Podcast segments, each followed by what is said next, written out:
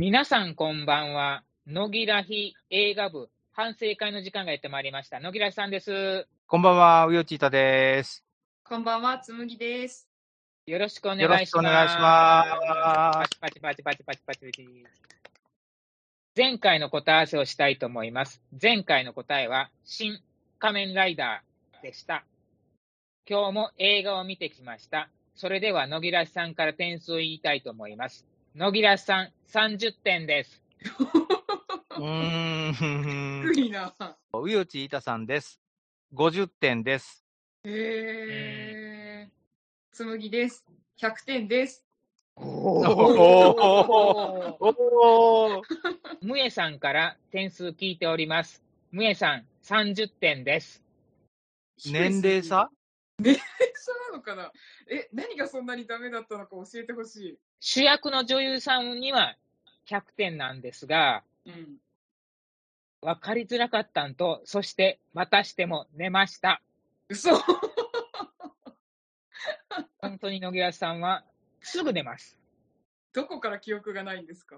なんか、行ったり来たりしますよね。うん行ったり来たりという表現が正しいかどうかわからないんだけど、うん。それが激しすぎて脳がついていかなくなったあたりから、ポワーンとしてきた。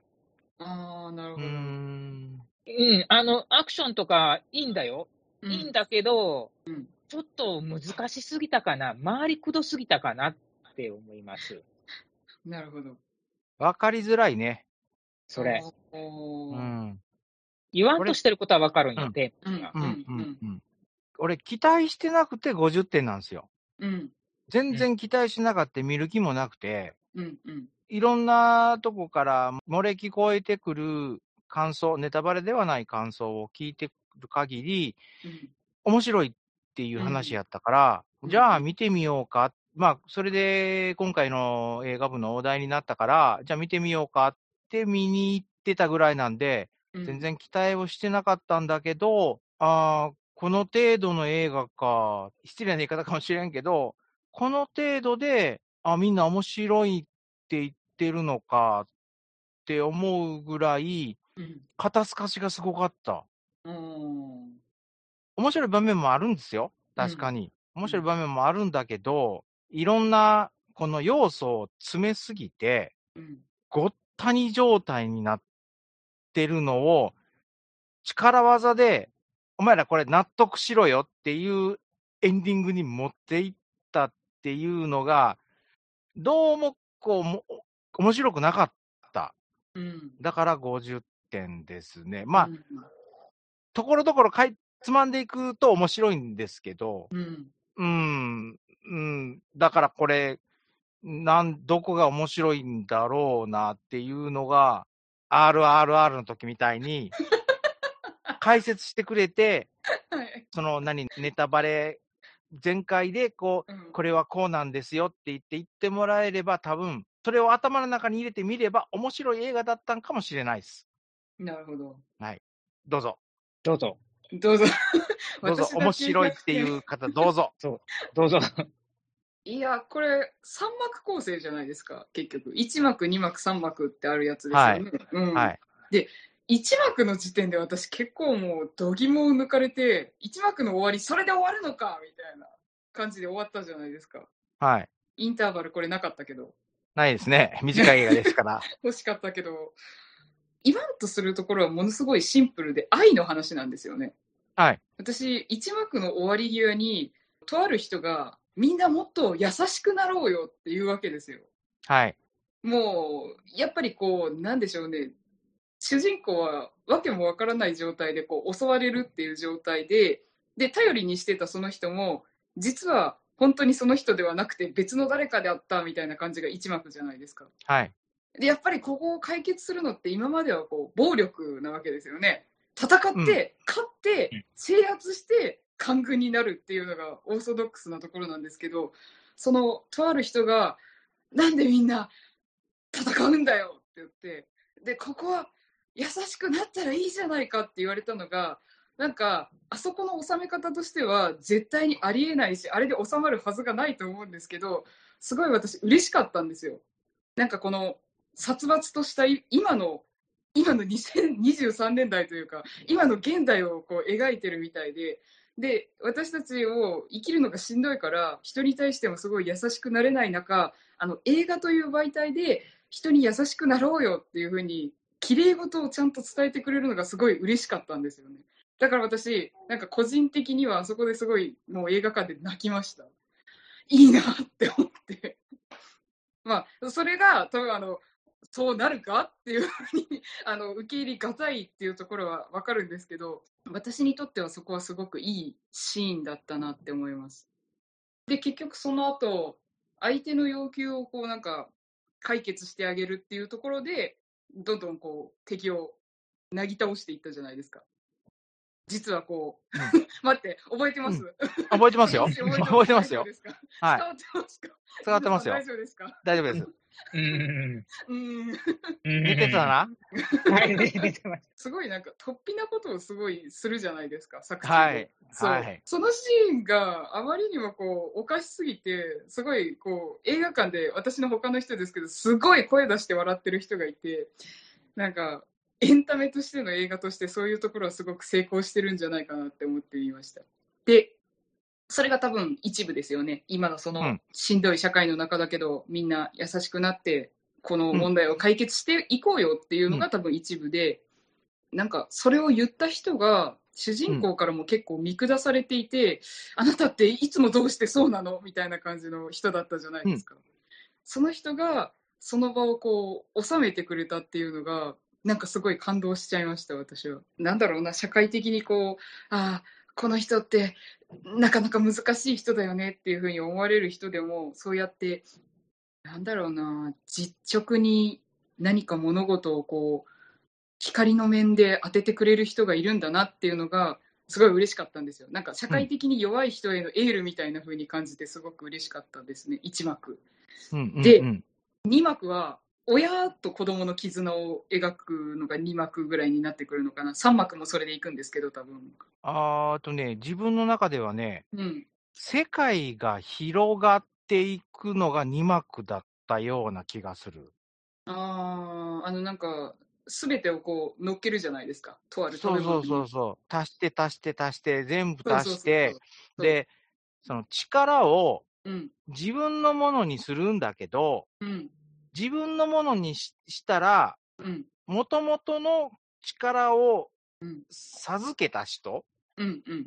授けた人、持ってた人うん。と同化するんかなって思ってたら、うん。うん。シンクロしてた。うん。うん。で、戦いのシーンとかも、うん。うん相手も引っ張られたりしてるんで、うん。その、向こうの世界とこっちの世界を心の中でつながったり。切れたりしながら、今いる世界のうん。娘がまさかあんなことになってるとは思ってなかったから、うん。娘を、との行き違いを、これがいいんじゃないか、これがいいんじゃないかって、やり直しができるんじゃないかって言って、こう、試行錯誤しているのあが、えっ、と、二幕だ俺、2部じゃないかなって思う。うん結局なんかいろんな世界の話なんですよね。私たちがどこかで必ず歩んだであろう分岐点っていうやつでしたよね。うん、次のステージに行くか、ここにとどまるかっていうのを、今回のこの女の人っていうのは、すべて時に流されて、今の生活になってしまった人。うん、うん、だから、すべてのことに、に、その、娘との付き合いも、お父さんとも付き合いも、旦那さんとの付き合いも、全部、その、うーん、言葉的に合ってるのか分かんないけど、なあなあで、とりあえず、ず、まあまあまあいいじゃないか、まあいいじゃないかっていう、どこにもこう波風を立てないような生き方をしてきた人。うん、で、その人が変わらなくちゃいけないよね。いろんな人から変わらなくちゃいけないっていうのを、こう、教えられてうん、いったのが第2部。うん、うん。なんでしょうね。他の世界の誰よりも多分悲惨な状態に今いるから、あうんなたはもそうですね上がるしかないですっていう、その点で得意な存在ですって言われてるのが2部なのかな？うん。うん、一番最初に発見した人うん、うんっ、ていうのは、うん、その時点で亡くなってるんですよね。あ、そう、一部でもうなくなっちゃってるので、うん。うん、一部の終わりでもういない。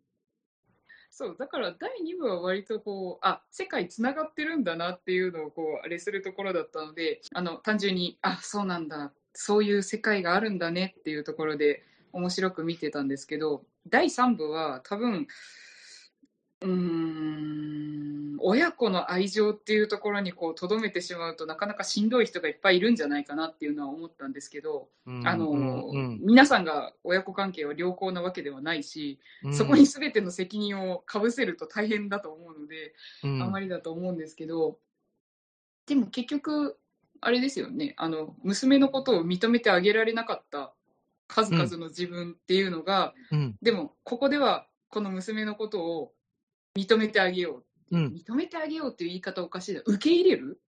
ああ、そうそう。全部を、すべてを受け入れてあげる。その、その娘の考えを、うんあ。の、理解してあげるうんうん。ことができる、できる世界の、あ話。うん、はお話。うん。やっぱりそれはすごいうん心にきましたよね。どんな世界を渡り歩いても別にその人を殺したいわけじゃない。うんあ。なたに復讐がしたいわけではない。うん。ただただこうそばにいるだけなんですよね、娘って。うん、うん、うん。で、それはやっぱり受け入れてほしいっていうのが根底にあるからずーっと待ってたってことかなって私は思ってて。で、今のこの世界でまあ、どんな世界に、たとえなんか石になったとしても、ずっとそばにいてくれることを選うん 選んでくれた娘のことをうん。こう受け入れるっていう選択をした最後の3部がすごい綺麗にお終わってるなって思って、やっぱこれ愛の話だなっていうのですごい私は好きでしたね。なんかうん石のシーンをこう結構数分間見せられた時は何見てるんだろうなって思ったけど、あの、石の体になってもこうそばに行こうとするところとか、正直すごいシュールだなって思いながら見てたんですけど、うん、うん。面白かったですね。うんガウガウ？ガウガウ？夜よ。すいません。犬が失礼しました。めっちゃ舐められてる。自分が一番最初にこの映画、そのうん噂で聞いて、話聞いたときに、その愛の物語とかそんなんじゃなくて、アクシンョンが面白いよって聞いてたんですよ。。うんうんうん。実際にそのアクションっていうのが、どんなんだろうかなって思って、そのがっかりした一つっていうのは、主役はもう誰がやってるかっていうのは分かってたんで、うんうん。なんでこんなに、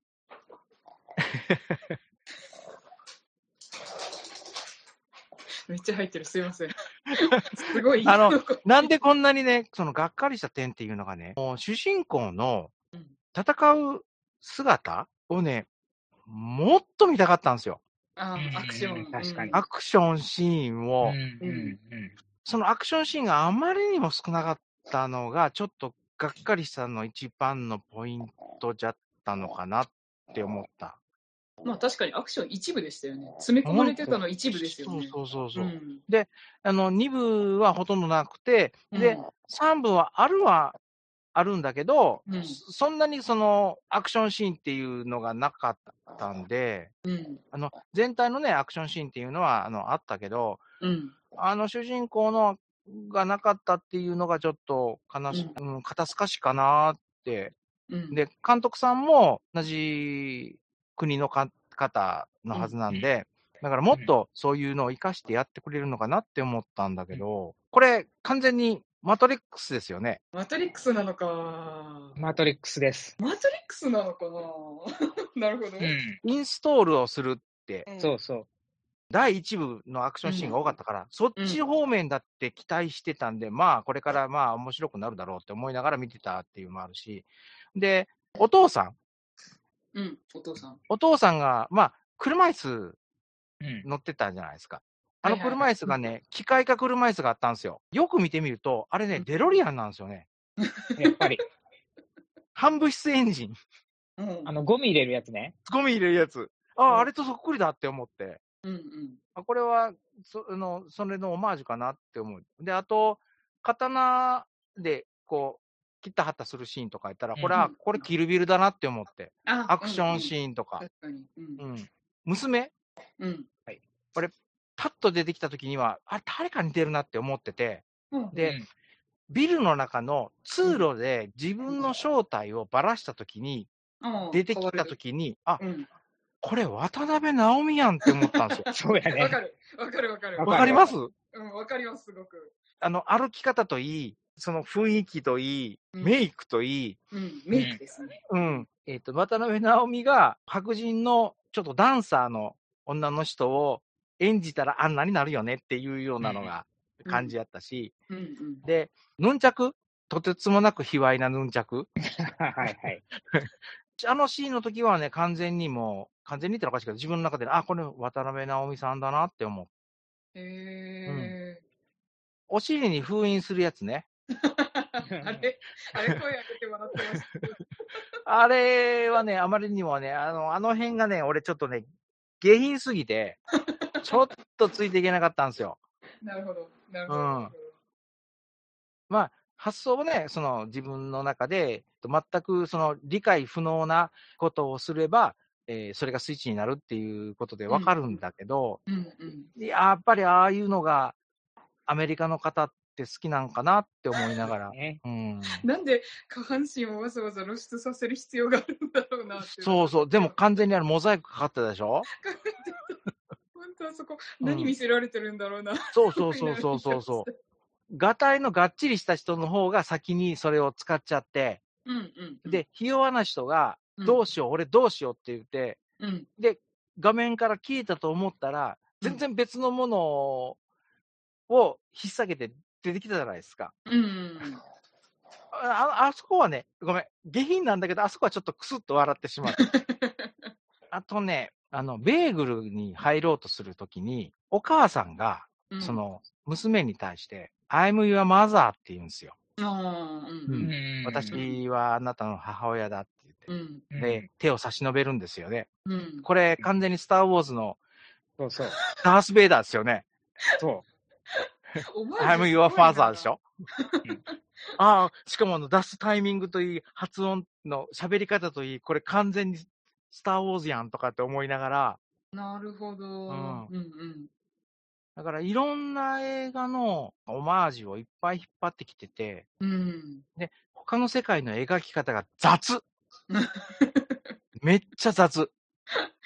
例えば、うんバスの中、うんうん。うんこれはレディープレイヤー1のバスの中でしょ、他の世界を描いてくれるんだろうかと思ったら、バスの中だけで描かれて、どっかの田舎道で破壊されて、はい、終わりってなってるし、親子愛っていうのを描いたよっていう意識で全然見てなかったのが、ちょっと残念かだから逆に今からもし見に行くと、親子愛として見たら面白いのかもしんない。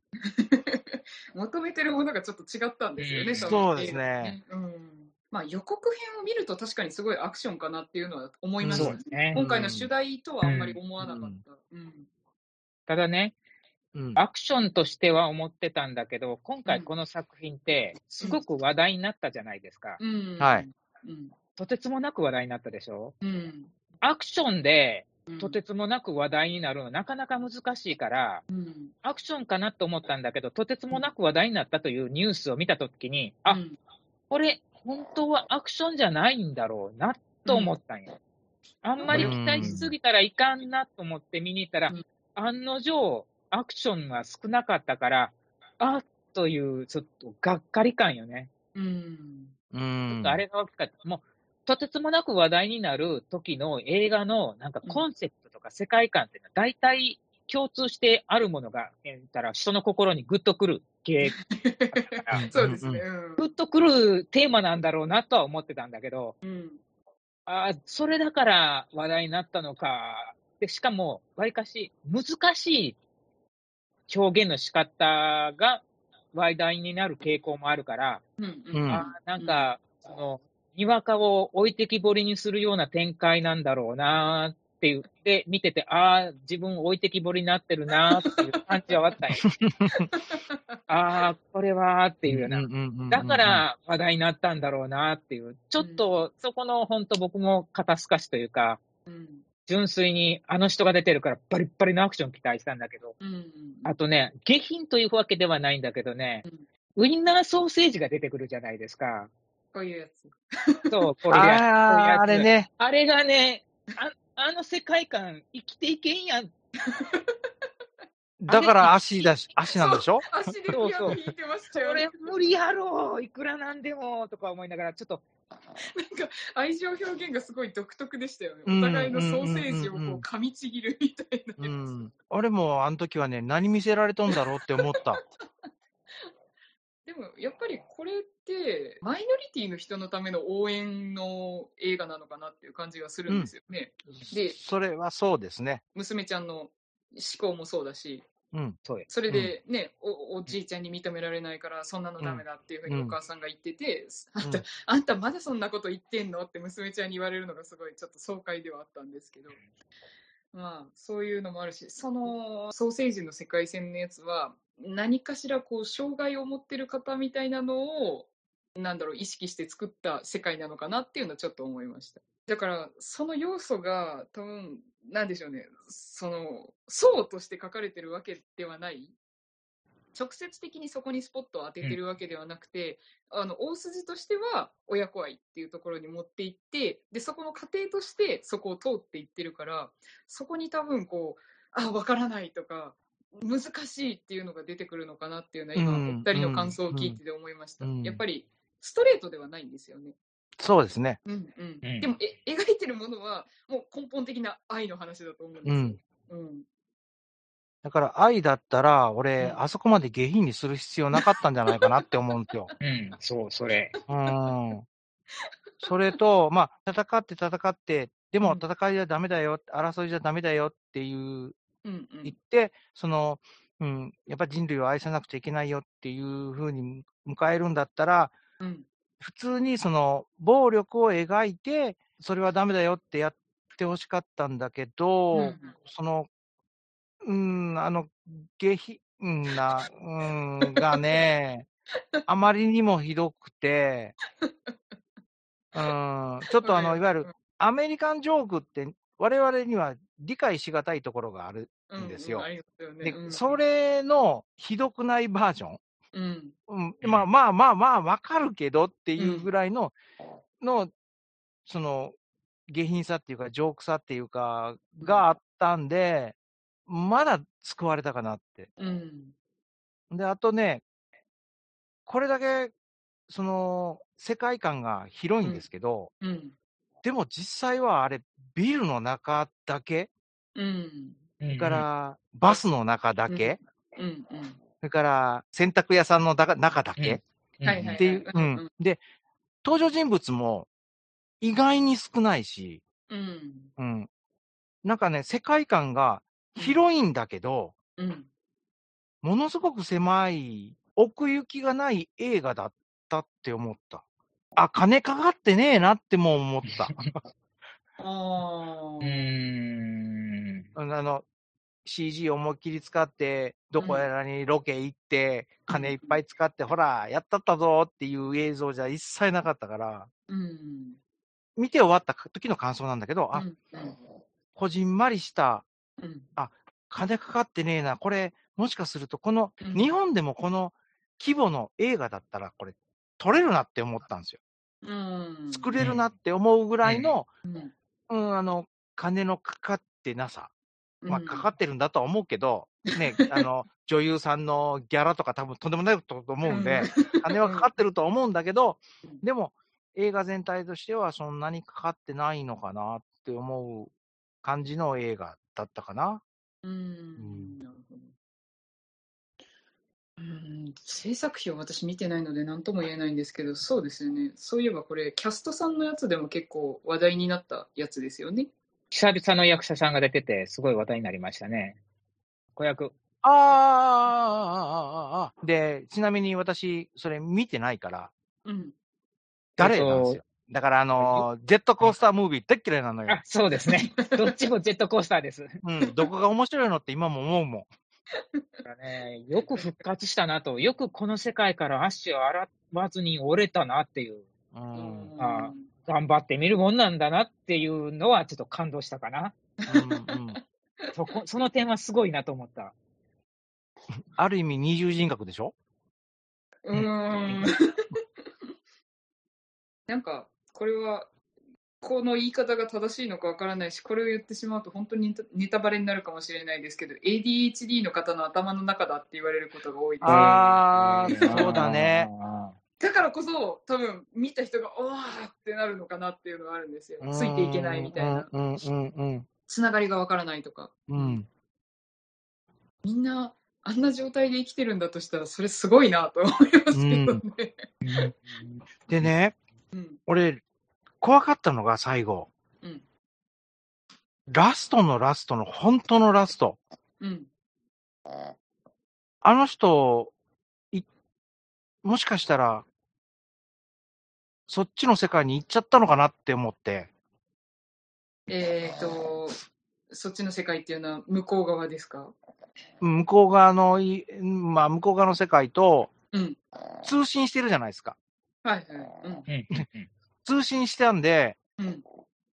うん。娘と同じことになっちゃうんじゃないの？って。ああ、精神があの分裂しちゃう。めっちゃ聞どっかで、どっかでおな、あの、いびきかいてる人がいますけど大丈夫ですか？すいません。うちの子の泣き声で。あれを見たときに、ぼーっとしてたんで、はいはい。国税局かな、うんで、注意を受けて、はい、って言うて、うんあの、すぐに我に返るじゃないですか。うん。あれ見たときに、うん。あ、この人は、うん外との通信が切れてないんだなって思って、うん。多分娘はね、切れてるんだと思うんですよ。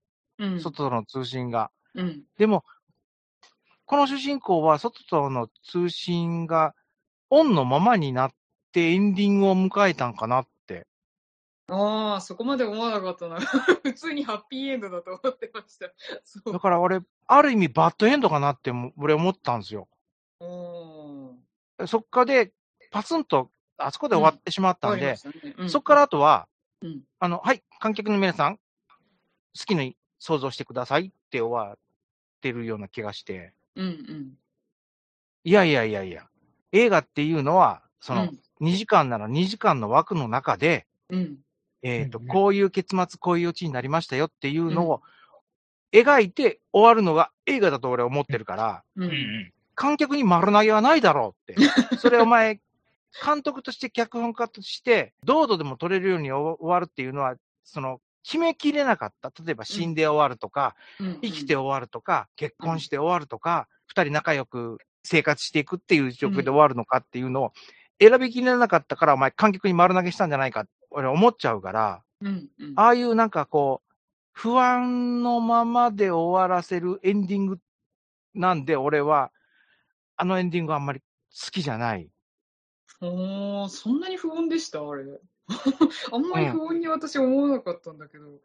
そうか。だから、うん。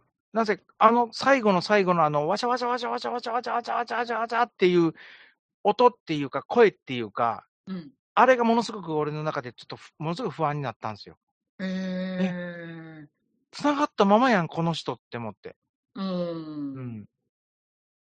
で、そのまま、ポツって終わった。うん。うん。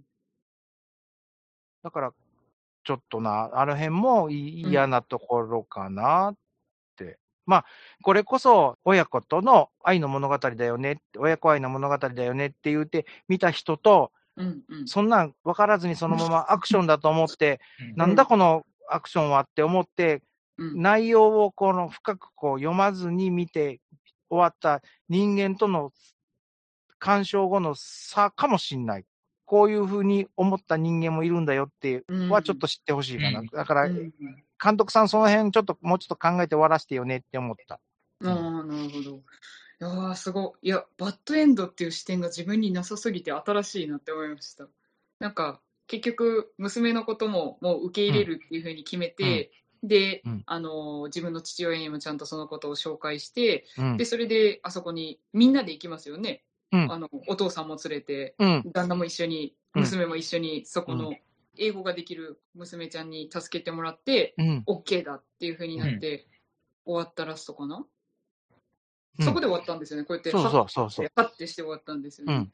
で、女の人が呼んでたじゃないですか。ううなんとかさん、なんとかさん、なんとかさん聞いてますか？って。聞いてますうんか？って。で、はっと我に返るときに、そのうんう、ん完全に上の空。情緒不安定なし人の病気っていうのかな。う うんん。こういうのなんだろうなって、うんその話を聞いたときに、ああ、そうか、そうか。うん確かに、そういう人を、が主人公だで描いたのかなとも思いました。ああ、うんなるほど。そうですよね。なんかあの、私はその、はってしたときは、どちらかというと、もうそこで生きるのを決めた派っていう、こう、帰ってき方だったのかなっていうふうに、すごいプラスに受け取ってたんですよ。まあ、うんうんうんうん。じ人生というか、私たちが生きてる間にも選択肢ってもう無数にあって、うん多分そのどれを選んできたかによって、多分今の自分が作られてるわけじゃないですか。うんうん。ワンコ 遊んでくれってずっと言われてるんですけど。それで、今まで私たちが選択してきたことを、こう、本当にそれで良かったのかなって思うのが誰しもあると思うんですよ。はい。ほん本当にこれで良かったのかなって、はいあの時こうしてたら良かったじゃんって思うことがたくさんあるけど、うんでも結局その選択をしてきた自分で良かったんだね。その可能性を全部捨てたけど今の自分がそれは選んできたことだよねっていうふうになんか応援してくれてる最後だったのかなって私は思ったんですよ。あの主人公にもうんすっごい無数の可能性があって、この方やなんか、なんですか、人々からの称賛を受けまくってる、スポットライトの中で輝いてる私みたいな未来もあったわけじゃないですか。うんでも、その全てを捨ててでも、今の自分として生きていくっていうことをこう選んだラストだったのかなって私は個人的に思ってたので、なんか、あの、今私もこう自分の選択にすごいこう迷ってる自分とちょっと重ねてしまって、いいラストだったな、みたいな風に思いました。あでもこれは私の感じ方なので、他の人がそうだとは思わないんですけど、なんかやっぱり今を生きる人を肯定してくれるための映画だったのかなっていうのは思いました。あだからすごいハッピーエンドだなっていう。こうん個人的にはですよ。だから、うんうんうんうん隊長さんの視点はすごい私と全然真逆だったので、うん面白いなって思いながら聞いてました。ーうんうん。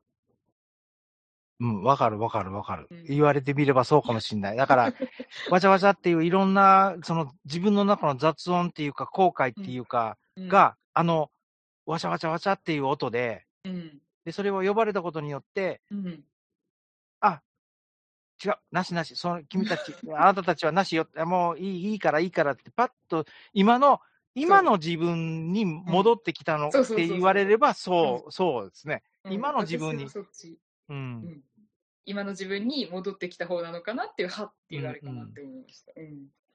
あれ、窓ガラスはなんだっけ？娘ちゃんと同じような気持ちになったからじゃなかったですっけ、離婚届、うん。にサインをして、もうこんな人生嫌だって言って、自暴自棄になって、うん。あの、暴れたんかなって、お店自体は旦那のものやから、うん。もう知らねえぞって言って、切れて、バッコンバッコンやったんかなって、うん、自分は思った。その娘ちゃんが絶望した世界に一緒に自分も絶望してしまって多分要は闇落ちしかけた感じだったのをあれで表してたのかなって。引っ張られあるんだよね、気持ちが。うん。そう。うんうんうんうん。要は娘ちゃんもあのドーナツの向こうに一緒に来てくれって言ってたから、うんうん。行こうって言ってこんな世界もうどこに行ったって同じなんだよって言って同じこと繰り返すだけで、何にもなんだろうなお互いに理解し合えることもないし争いもなくならないし、そんなことは言ってなかったですけどうん。結局新しいことなんか何にも起こらないっていうこのうん。世界にこう絶望してて、あうん。のドーナツの向こう側に行って全部ぶっ壊してやろうぜみたいなイメージだったのでそれに引っ張られて闇落ちしかけてガラス全部割ったけどでも結局自分が今まで何もできないって言ってたその夫が全てその場で対応してくれて、うんうんうんうん。絶対そのやり方じゃうまくいかないだろうにあの相手の女の人も分かりましたって言ってこう分かってくれたシーンだったのうで、ん。うん。警察も、はいはいって言って、そのまま引き上げたしね。そうなんで？うんって思ったけど、うん。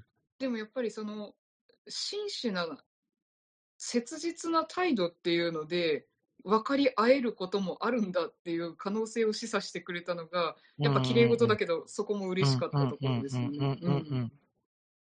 でああいうふうに活躍するからあの人はすごく役に立つじゃなくてあの人は全く役に立たなかったとしても、その世界にいる意味があるとは思うんですけうんど、。うん。